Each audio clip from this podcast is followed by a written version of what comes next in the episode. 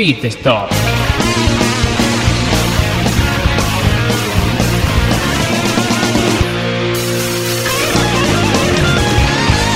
Hola y aquí estamos para otro nuevo pit stop, en este caso el de Gran Premio de China y estoy aquí con mis compañeros Dani y Agustín. ¿Qué tal chicos? Muy buenas. Hola, buenas.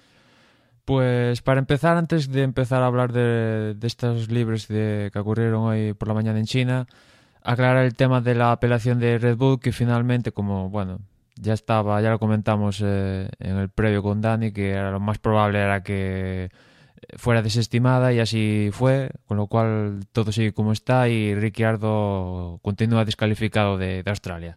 Y ya mirando hacia China, pues la verdad es que han sido dos sesiones, no sé si tenéis la misma expresión, la misma, el mismo pensamiento, un poquito raras, porque por ejemplo en la primera sesión el más rápido fue Fernando Alonso, ya sabemos que la primera sesión del Gran Premio suele ser un poco tanteo, mirar que todo está bien, más que nada, Y bueno, pues eh, ya digo, Fernando marcó el mejor tiempo. Si es cierto que después de él estuvieron Rosberg, Ricciardo, Baton.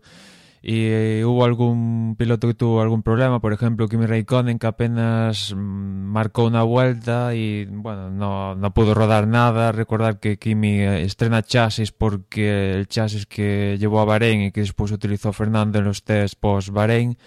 Eh, tenía una grieta, con lo cual lo han tenido que descartar y aquí tienen chasis nuevos y quizás eso, pues ya sabemos que si normalmente armaron un chasis de Fórmula 1 completamente nuevo tiene problemas, pues más esta temporada con todo el tema de la unidad de potencia, clave, cableado, etcétera, etcétera. Y ya mirando ya lo que es un poco más cosas serias la segunda sesión, pues un poco confirmar un poco esas esa extrañeza, ¿no? Por un lado, que sí han estado de arriba tanto Hamilton como Rosberg, como es habitual, pero entre Hamilton y Rosberg se ha colado Fernando, que la verdad una distancia con respecto a Hamilton eh, sorprendente, apenas décima, casi décima y media, y detrás de, de Mercedes y, y, el Ferrari de Alonso, pues los dos Red Bull, tanto Ricciardo como Vettel, a una distancia, si, si, lo comparamos con la que vimos en Bahrein, pues menor. Y detrás de estos, pues eh, estaría Massa, Kimi.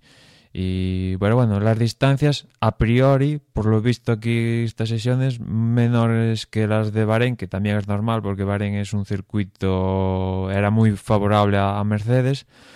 Pero bueno, llama la atención que, que en Bahrein Fernando, bueno, Ferrari en general muy mal, de ahí la dimisión de, de y en cambio aquí en China pues hay Fernando ese segundo puesto y veremos porque bueno, se habla de que Ferrari va con poca carga y Hamilton y Rosberg, aunque con más carga, pues van tan sobrados de monoplaza que aún de llevando mucho combustible, pues marcan los mejores tiempos. No sé vosotros cómo lo veis, si veis que esto se puede mantener de cara a clasificación en carrera o veis que, bueno, que aquí alguien se ha guardado alguna carta para, para las siguientes sesiones y, que esto es un poco circunstancial, nada más.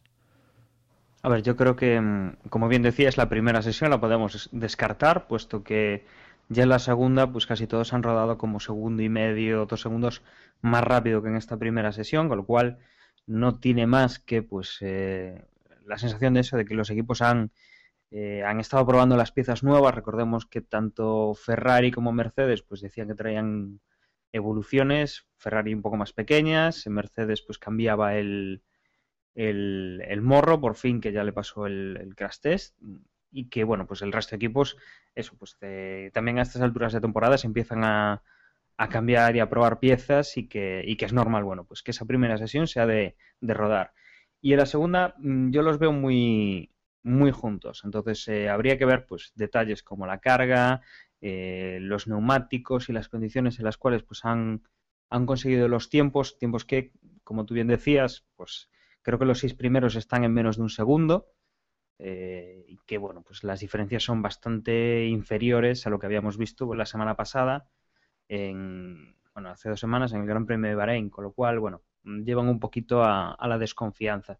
De todas maneras, también destacar, eh, si bien pues eh, el equipo Mercedes está ahí en cabeza y Williams pues tiene a Massa colocado en, la sexta posición en esta segunda tanda, mm, ver que los Force India que, tan buen resultado pues estaban dando y los McLaren que, estaban así un poquito más retrasados, bueno pues en esta sesión están están bastante hundidos, ¿no? Están en, en la zona media tirando hacia el final de la, de la clasificación, algo que igual pues nos da una pista de que no estamos viendo todo lo que hay. De todas maneras, no creo que en tan poco tiempo, en dos semanas, podamos ver una diferencia tan grande eh, como para que los equipos se igualen a Mercedes eh, con lo que vimos pues en el, en el Gran Premio de Bahrein. Yo creo que es un poco una ilusión que mañana a las 8 de la mañana, cuando sea la, clasificación, despejaremos de todas formas. Y una esperanza para, para Lotus, que entra en el top 10 de, mejor tiempo con Grosjean.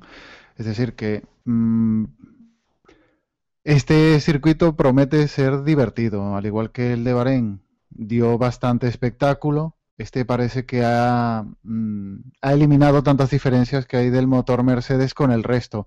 A ver si en carrera, con ese eh, a ver cómo se mantienen los neumáticos y ver qué, espectáculo ofrecen. Pero en principio, viendo lo que decís de los tiempos en este, en estos segundos libres, eh, promete, promete. Y ahora que, mencionas Lotus, eh, la anécdota del día la ha marcado Maldonado. Por un lado, en la primera sesión, los libres unos, nada más comenzar la sesión, pues en la vuelta de instalación creo, pues eh, Maldonado se ha despistado mirando el volante y, cuando se ha dado cuenta, pues estaba fuera de la pista, ha hecho un trompo y a poco más, pues eh, se la da contra, contra las protecciones, ¿no? Menos mal que ha quedado en nada, pero en la segunda sesión ya la cosa no ha quedado en nada porque en la entrada, la famosa entrada de, de, la calle de boxes, pues ha salido y ahí sí que ha colisionado contra las protecciones y ha acabado su sesión.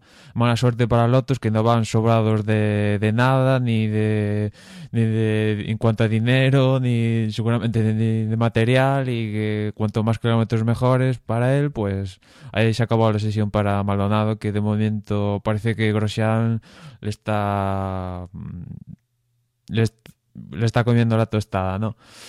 Y Aquí en China también hay que estar pendiente un poco del tiempo. Se habla de que igual la clasificación la tenemos en mojado, con lo cual ya sería, si así se produce la tercera de la temporada y después en, la carrera sería en seco. Y no sé si ves que esto podría afectar al resultado de la clasificación. Recordamos que las dos pues, clasificaciones en mojado, ahí los Mercedes marcaron la pole, ya ven siendo creo que en los dos casos Hamilton, ¿no? Si no, recuerdo mal. En todo caso fue un Mercedes seguro. No, no sé si veis, eh, teniendo en cuenta que las diferencias parece que, si bien es cierto que Mercedes está ahí arriba, pero igual se han cortado un poquito.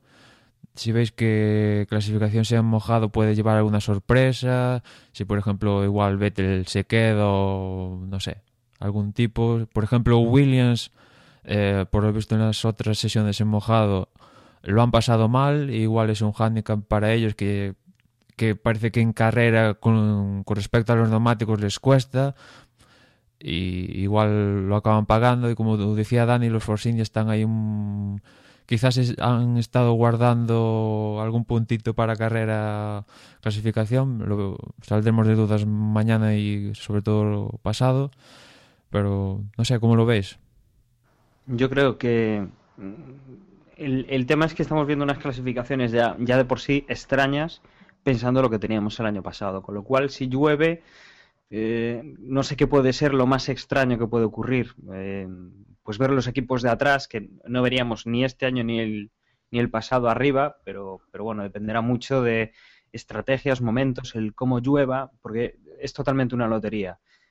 Que los Mercedes pueden estar ahí arriba, están demostrando que por la parte de, mm, obviamente, del coche es buena y yo creo que la, mm, la, parte importante es que a nivel estratégico también. Eh, cuando llueve, pues eh, aparte de tener calidad del piloto y un buen coche, la estrategia de cuándo sales es muy importante. Entonces, yo creo que Mercedes lo ha demostrado en ese sentido y, y puede hacer algo interesante. Y luego tendremos que ver pilotos que que a pesar de pues, las estrategias de sus equipos, que, es algo que, ya no depende tanto de ellos, eh, Fernando, eh, por ejemplo, también eh, Jenson Button, bueno, pues que puedan hacer algo bueno en mojado, que son capaces de sacar pues bastante bastante de estas situaciones así un poco caóticas, sobre todo Button, por ejemplo, en un experto en los últimos años, y serán pues los que puedan llevarse un poco el, el gato al agua y, e intentar pues mejorar lo que de otra manera pues sería más complicado, ¿no? Dependerían más de su coche y del coche de los rivales que pues un poco de las, de las aptitudes y del estado de la pista.